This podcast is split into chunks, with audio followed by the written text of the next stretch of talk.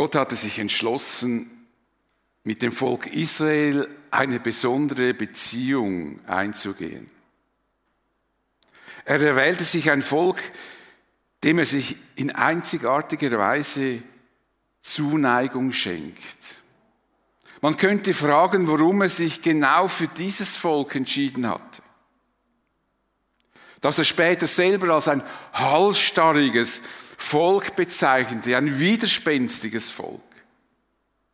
Und diese Frage beantwortete Mose, als er zu den Israeliten sprach. Erstaunlicherweise erwählte Gott das Volk Israel nicht, weil es besonders gut, nett, beeindruckend oder stark war. Mose erklärt, der Herr hat euch nicht angenommen und euch erwählt, weil ihr größer wäret als alle Völker, denn du bist das kleinste unter allen Völkern, sondern weil er euch geliebt hat und damit er seinen Eid hielte, den er euren Vätern geschworen hat, darum hat der Herr euch herausgeführt mit mächtiger Hand und hat dich erlöst von, der Knechtschaft aus der Hand des Pharao, des Königs von Ägypten. Liebe war das Leitmotiv Gottes. Er wandte sich diesem Volk zu, weil er es liebte und weil er die Versprechen erfüllen wollte, die er den Urvätern des Volkes Israels gegeben hat, Abraham, Isaac und Jakob. Er hat ihnen versprochen, über die Nachkommenschaft von ihnen wird er die Versprechen erfüllen, die er ihnen gegeben hat. Der wesentliche Unterschied der Israeliten zu anderen Völkern war die Tatsache, dass Gott ihnen in besonderer Weise zugewandt ist. Sie sollen sich dessen bewusst sein, dass sie eigentlich beschenkt sind. Liebe war das Leitmotiv Gottes. Und Liebe soll auch die Beziehung vom Volk zu ihrem Gott bestimmen.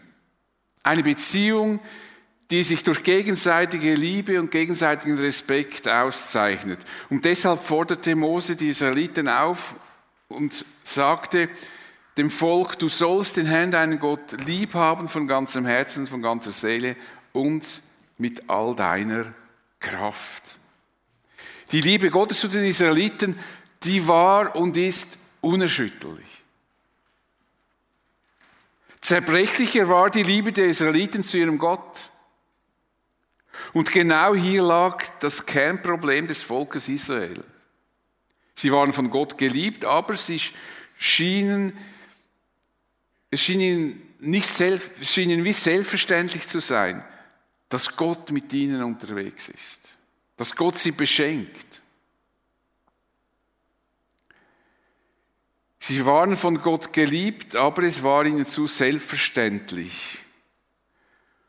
Und die Liebe, die sie Gott zurückgeben sollten, die mit Achtung und Respekt verbunden war, brachten sie ihm nicht entgegen. Sie liebten Gott eben nicht von Herzen, sondern sie lehnten sich ständig gegen ihn auf. Wer jemandem liebt, wird diese Person mit, mit dieser Person mit Respekt begegnen und wird aufmerksam auf sie hören, doch die Israeliten beleidigten und verärgerten Gott unablässig.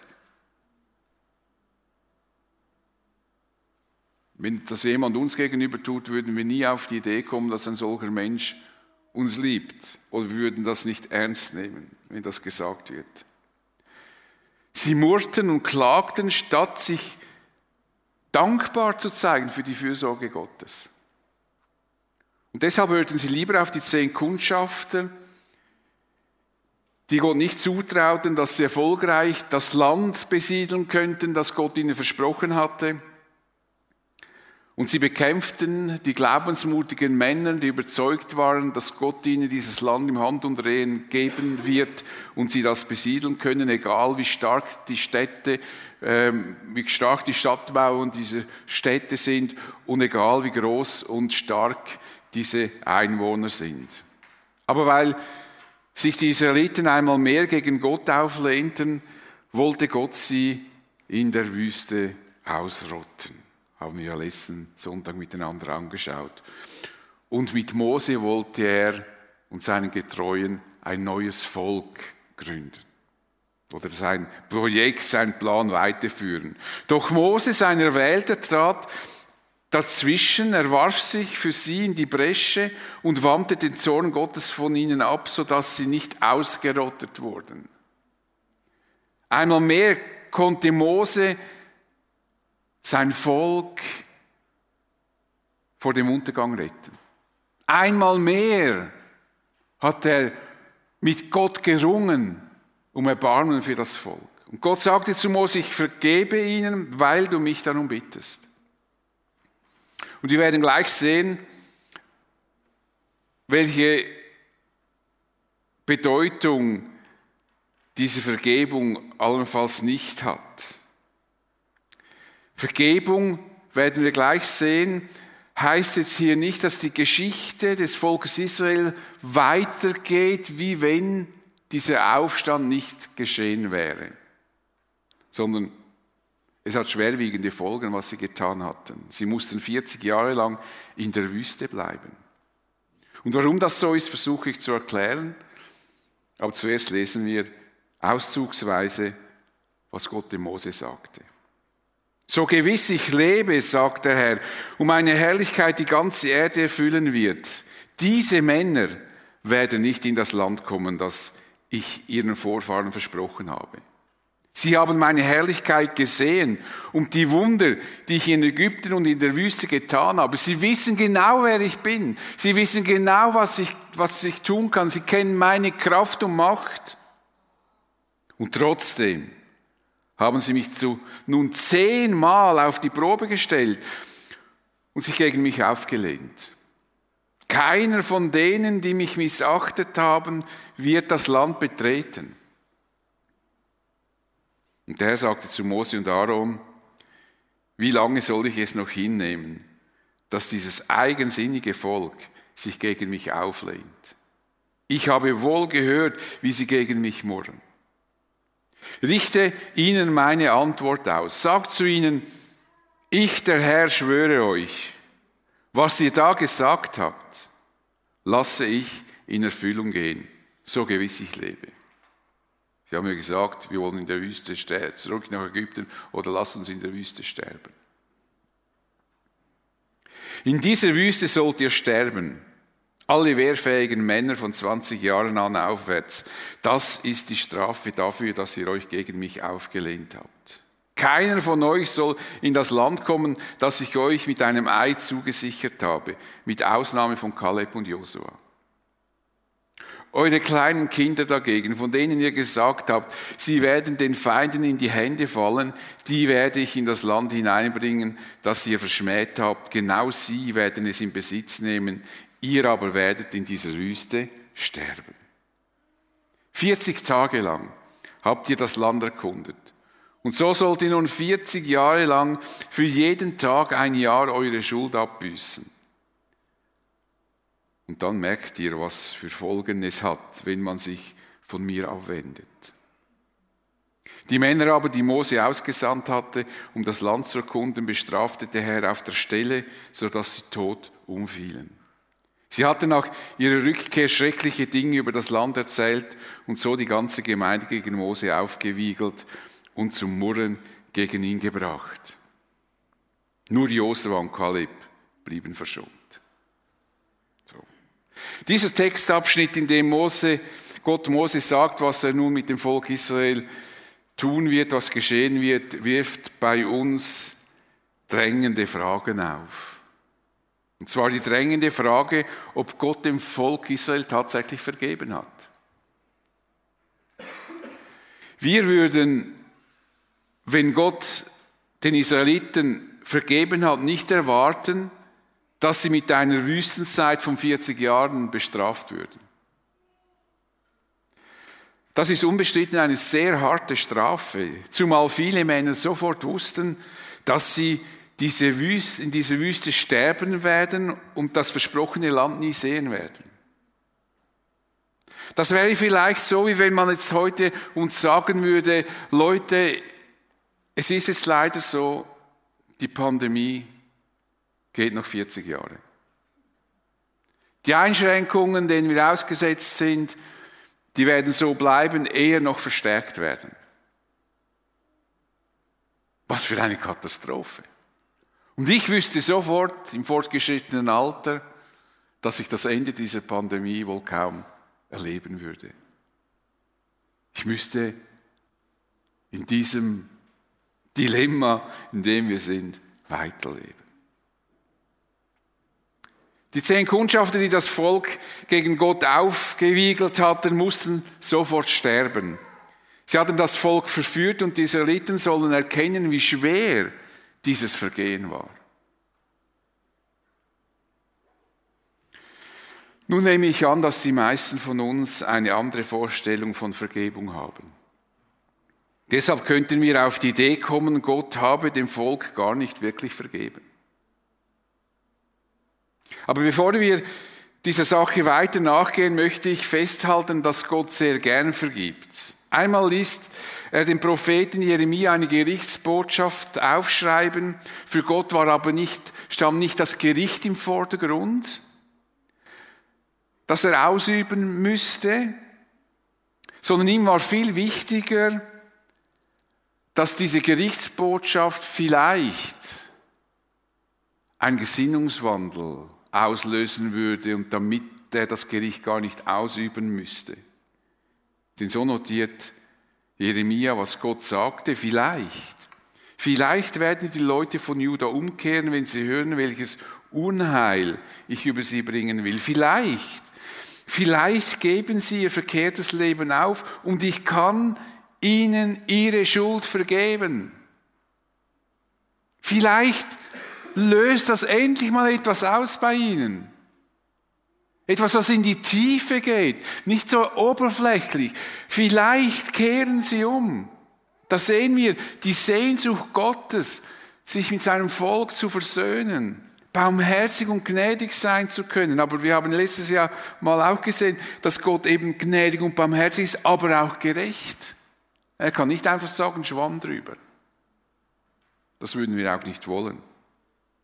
Vielleicht lassen sie sich zur Umkehr bewegen. Und den Prophet, durch den Propheten Ezekiel lässt er sagen, meint ihr, ich hätte Freude daran, wenn ein Mensch wegen seiner Vergehen sterben muss? Nein, nein. Ich freue mich, wenn er von seinem falschen Weg umkehrt und am Leben bleibt. Das freut mich. Gerne erbarmt sich Gott, wenn Menschen umkehren. Und genau da lag das Problem der Israeliten. Sie kehrten nämlich nicht um. Es gab keine Veränderung in ihrem, in ihrem Leben, ihrer Einstellung. Sie wandten sich nicht Gott zu. Sie veränderten ihr Verhalten nicht, sie blieben rebellisch wie eh und je und das werden wir im letzten Teil dieser Serie noch miteinander anschauen.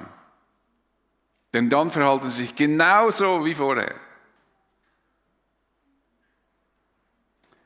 Es war Mose, der durch sein Ringen für das Volk Israel verhindern konnte, dass Gott sie ausrottet. Gott sagte unmissverständlich, vergeb ihn, weil du mich darum bittest weil du mich bittest. Das Volk hat sich mir nicht zugewandt. Keiner hat darum gebeten. Aber weil du in die Bresche gesprungen bist, werde ich diesem Volk diese Tat vergeben. Das bedeutete, dass Gott von seinem Vorhaben absieht, dass er ihnen angedroht hatte. Er verzichtete auf die gerechte Strafe. Aber die Israeliten blieben in ihrem Herzen von Gott abgewandt. Denn sie hatten schon mehrfach bewiesen, dass sie von Gott abgewandt blieben, selbst wenn Gott ihnen offensichtlich gnädig war. Sie sagten dann nicht, oh, wir freuen uns, dass Gott uns so gnädig war und dass er uns vergeben hat und jetzt wollen wir ihm, auf ihn hören und ihm vertrauen. Ihm ist ja alle Macht gegeben. Wie, wie konnten wir auf die Idee kommen, uns so rebellisch gegen ihn zu verhalten? Aber das geschah nicht.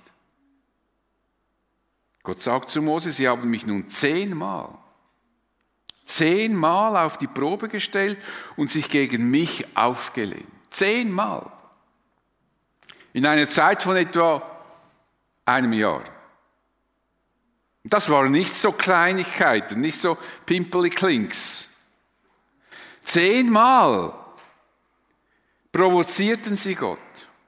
Und von diesen zehnmal möchte ich sehr, ein sehr krasses Beispiel herausgreifen. Es war, als Mose von Gott die zehn Gebote auf Steintafeln empfangen hatte.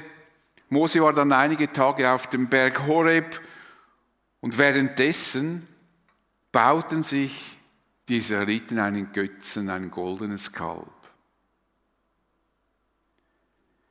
Es war ihnen offensichtlich egal, was sie kurz zuvor Gott versprochen hatten, sie würden das nicht tun. Sie rissen sich den Goldschmuck von den Ohren, sie holten alles Gold zusammen, das sie fanden, und Aaron, der Bruder von Mose, schmolz den Goldschmuck ein, goss das Gold in eine Form und machte daraus das Standbild eines Jungstiers. Da riefen sie alle, hier ist ein Gott Israel, der dich aus Ägypten geführt hat. Ist ja unfassbar.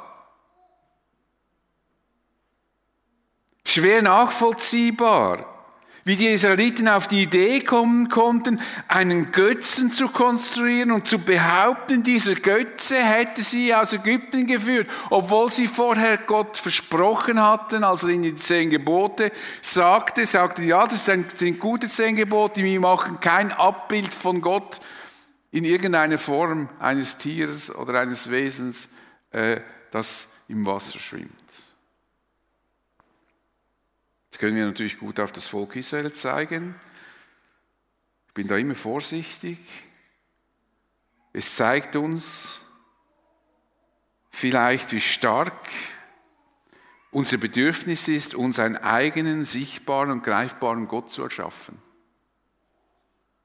Ein Gott, der so ist, wie ich ihn haben will.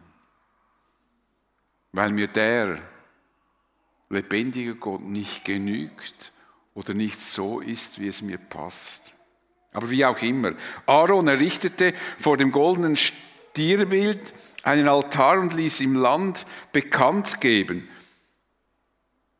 Also in einem Altar haben sie in diesem Stier auch geopfert. Morgen feiern wir ein Fest für den Herrn. Und das Fatale daran ist, dass dieses Stierbild, den Namen, dass er diesem Stierbild den Namen Gottes gab, den Herr, so groß geschrieben, heißt immer, dass im, in, in der hebräischen Grundschrift Jahwe steht. Und Jahwe ist der Eigenname Gottes, steht für den Gott Israels. Jetzt haben sie tatsächlich dieses goldene Kalb zum Gott Israels gemacht. Stärker hätten, hätte die Verachtung gegenüber ihrem Gott nicht Ausdruck finden können. Gott reagierte wie später bei der verweigerten Landnahme, er wollte das Volk vernichten. Sagt er genauso, ich werde jetzt ausrotten und ich werde mit dir, Mose, weitermachen. Und auch damals hatte Mose mit Gott gerungen und konnte dieses Gericht Gottes vom Volk abwenden. Und Gott vergab ihnen diese schreckliche Tat. Er gab ihnen eine weitere Chance. Und das Erstaunliche ist, dass diese Vergebung von Gott im Volk keine Auswirkungen zeigte. Sie lebten weiter, murrten und jammerten wie eh und je. Sie wandten sich ihrem Gott nicht zu, obwohl sie seine Fürsorge jeden Tag handgreiflich erlebten. Hätten die Israeliten ihr Verhalten bereut und sich von Herzen ihrem Gott zugeneigt, dann hätte Gott vermutlich ganz anders reagiert. Vermutlich hätte er sie nicht 40 Jahre in der Wüste warten lassen. Da es aber keine Anzeichen der Besinnung gab, sah Gott offenbar keinen anderen Weg, als den Wunsch, den sie schon mehrmals geäußert hatten, in Erfüllung gehen zu lassen. Sie sagten nämlich, wären wir lieber in Ägypten gestorben oder unterwegs in der Wüste. Zur Erinnerung, als sie in Ägypten waren, haben sie zu Gott geschrien, hol uns da raus. Und dann hat er sie rausgeholt. großem Aufwand. Und kaum sind sie raus, sagen sie, oh, wir wären lieber geblieben, als, als dass wir oder in der Wüste gestorben, als Ägypten zu verlassen. Unglaublich. Einfach weil sie nicht so viel Fleisch hatten, wie sie gerne gehabt hätten. Und dieser Wunsch wird nun in Erfüllung gehen. Gott wird ihn erfüllen. Gott sagt, in dieser Wüste sollt ihr sterben. Alle wehrfähigen Männer von 20 Jahren an aufwärts, das ist die Strafe dafür, dass ihr euch gegen mich aufgelehnt habt. Es scheint so, dass die Frauen von dieser Strafe nicht betroffen waren. Und wenn Gott hier nun diese Männer bestraft, hat er ihnen denn wirklich vergeben, müsste, überlegen wir uns da. Ja, Gott hat ihnen vergeben. Denn wenn er nicht vergeben hätte, hätten sie alle sofort sterben müssen. Sofort. Er hat ihnen nochmals eine Chance gegeben. Israel war ein halsstarriges Volk, wie Gott es dem Mose sagte. Sie kamen scheinbar durch, durch nichts zur Einsicht und so musste Gott dieses Volk zur Besinnung bringen. Denn mit dieser Haltung waren sie gar nicht bereit, ein Land zu besiedeln, das für ein Modell stehen sollte für das Volk Gottes. Es war wie eine Erziehung für das Volk Israel, die Gott durch diese Strafe veranlasste. Jedenfalls sagte Mose der Generation, die dann 40 Jahre später in das Land, tatsächlich das Land besiedelte, vergesst nicht, wie der Herr, euer Gott, euch 40 Jahre lang in der Wüste umherziehen ließ. Das tat er, um euch vor Augen zu führen, dass ihr ganz auf ihn angewiesen seid. Aber auch, um euch auf die Probe zu stellen und zu sehen, ob ihr seinen Weisungen folgen würdet oder nicht. Diese 40 Jahre sollten eine Zeit der Reifung und Vorbereitung sein. Sie sollen lernen, wie abhängig sie von Gott wirklich sind. Und sollen lernen, in aufrichtiger Liebe mit ihm zu leben. Sie sollen lernen, Menschen zu sein, die Gott lieben. Und es geht dabei nicht in erster Linie um bestimmte Gesetze und Regeln, es geht um eine innere Haltung. Und Jesus sagt es einmal deutlich, um was es in der Beziehung zu Gott geht, als er gefragt wurde, welches Gebot das wichtigste sei. Er sagte dann nicht, du sollst nicht stehlen, nicht lügen, nicht Ehe brechen, du sollst ehrlich und aufrichtig sein. Sondern Jesus sagte, liebe den Herrn, deinen Gott von ganzem Herzen, von ganzem Willen, mit ganzem Willen, mit deinem ganzen Verstand. Dies ist das größte und wichtigste Gebot, aber gleich wichtig ist ein zweites, liebe deinen Mitmenschen wie dich selbst. Liebe ist das Kernthema des Glaubens. Liebe zu Gott und zu Mitmenschen. Nun könnte man annehmen, Gott würde das Volk Israel sich selbst überlassen. Sie sollen sehen, wie sie selber zurechtkommen. Sie wollen eh nicht auf mich hören. Jetzt sollen sie mal schauen, wie das rauskommt, wenn ich ihnen gar nicht mehr helfe. Doch so handelt Gott nicht. Denn er ist und bleibt ein liebender Gott. Er ändert auch seinen Plan nicht, sondern er wurde lediglich um 40 Jahre verschoben. Gott blieb fest entschlossen, die Israeliten dieses fruchtbare Land zu bringen. Er war fest entschlossen, dieses Versprechen, das er den Urvätern gegeben hatte, zu erfüllen. Er wird mit dem Volk Israel weiterhin Geschichte schreiben, trotz allem. So sagte er, eure kleinen Kinder dagegen, von denen ihr gesagt habt, sie werden den Feinden in die Hände fallen, die werde ich in das Land hineinbringen, das ihr verschmäht habt. Genau sie werden es in Besitz nehmen. Es wird weitergehen. Die Geschichte Israel hört in der Wüste nicht auf. Sie geht weiter. Die nächste Generation wird das Land besiedeln mit den Männern wie Kaleb und Josua, die Gott vertrauten. Und Gott gab ihnen weiterhin jeden Tag genügend zu essen, zu trinken. Er begleitet sie am Tag durch die Wolkensäule, nachts mit der Feuersäule. Mose sagt die Rückblicke nach 40 Jahren, die ganze 40 Jahre lang sind eure Kleider nicht zerschlissen und ihr habt keine wunden Füße bekommen. Mit anderen Worten, Gott erwies trotz allem seine Liebe und Fürsorge für euch. Er hat dafür gesorgt, dass ihr diese Zeit gut übersteht. Und diese Erfahrung soll ihnen trotz der Widerwärtigkeiten zeigen, dass es Gott gut mit ihnen meint.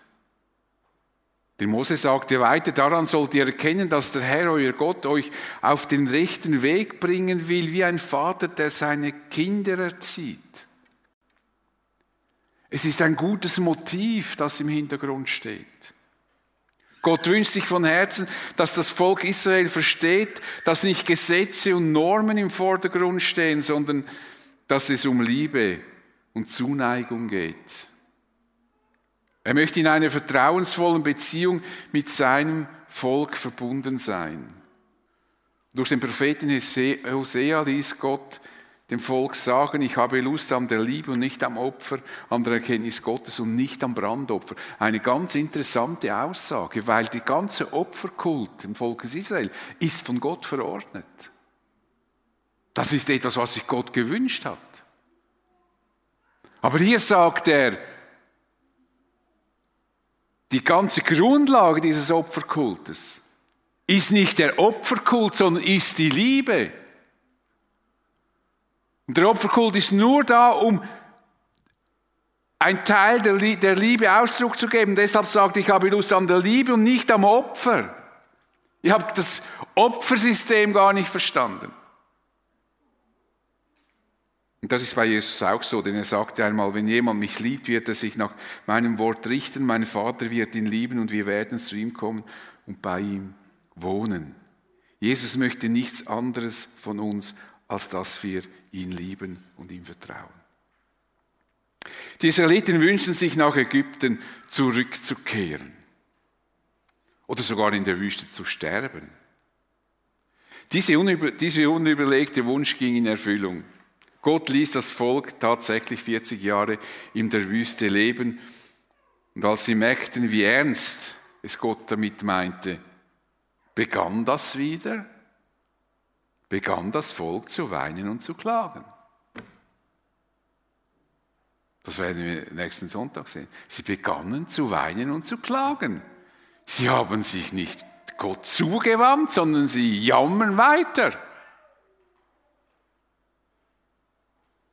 Ich habe den Eindruck, dass Gott so streng war, weil die Israeliten immer im gleichen Stil und in der gleichen Haltung ihm gegenüber weitergemacht hatten.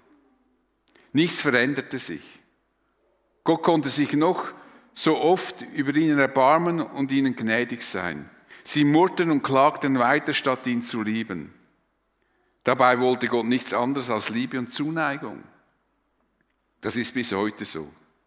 Und das sehen wir auch in der Begegnung zwischen Petrus und Jesus. Petrus hatte Jesus hoch und heilig versprochen, wenn sie dich verfolgen, wenn sie dich packen und wenn du gefangen wirst, dann werde ich mit dir gehen und ich werde mit dir sterben.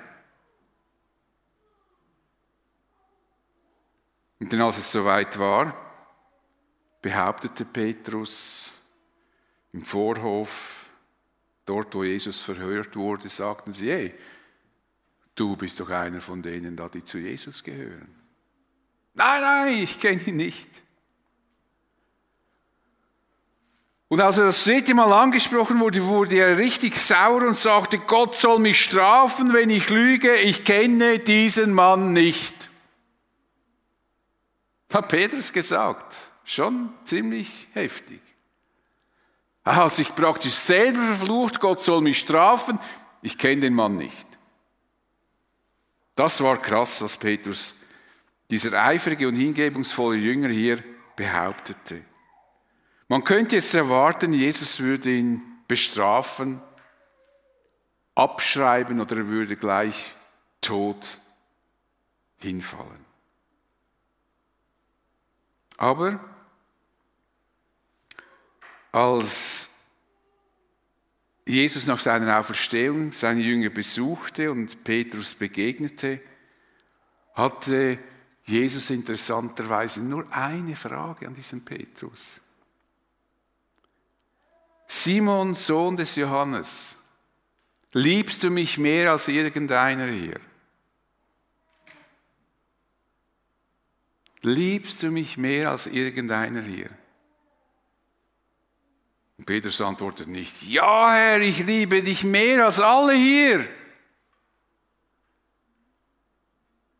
Wie wollte er das sagen, nach dem, was er getan hatte?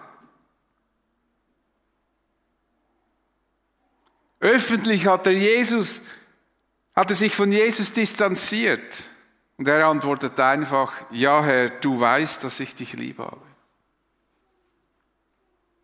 Darauf fragt ihn Jesus ein zweites Mal, Simon, Sohn des Johannes, hast du mich lieb? Liebst du mich? Und Petrus wiederholte, ja Herr, du weißt, dass ich dich lieb habe. Und ein drittes Mal fragt Jesus, Simon, Sohn des Johannes, hast du mich lieb? Und Petrus wurde sehr traurig. Was soll er denn jetzt noch sagen? Glaubt ihm Jesus nicht mehr, dass er ihn liebt, weil er ihn so verraten hat? Warum fragt er mich nun schon zum dritten Mal? Petrus antwortet, Herr, du weißt alles, alles. Du weißt, dass ich dich lieb habe. Petrus war verzweifelt. Er konnte Jesus seine Liebe nach dem, was er getan hat, nicht einmal beweisen. Er konnte nicht sagen, ja Jesus, du weißt doch, ich habe für dich gekämpft, ich bin durch die, für dich durchs Feuer gegangen. Siehst du dann nicht, wie ich dich liebe? Nein, er hat nichts in der Hand. Er hat sich selber verflucht und gesagt, ich kenne den Mann nicht.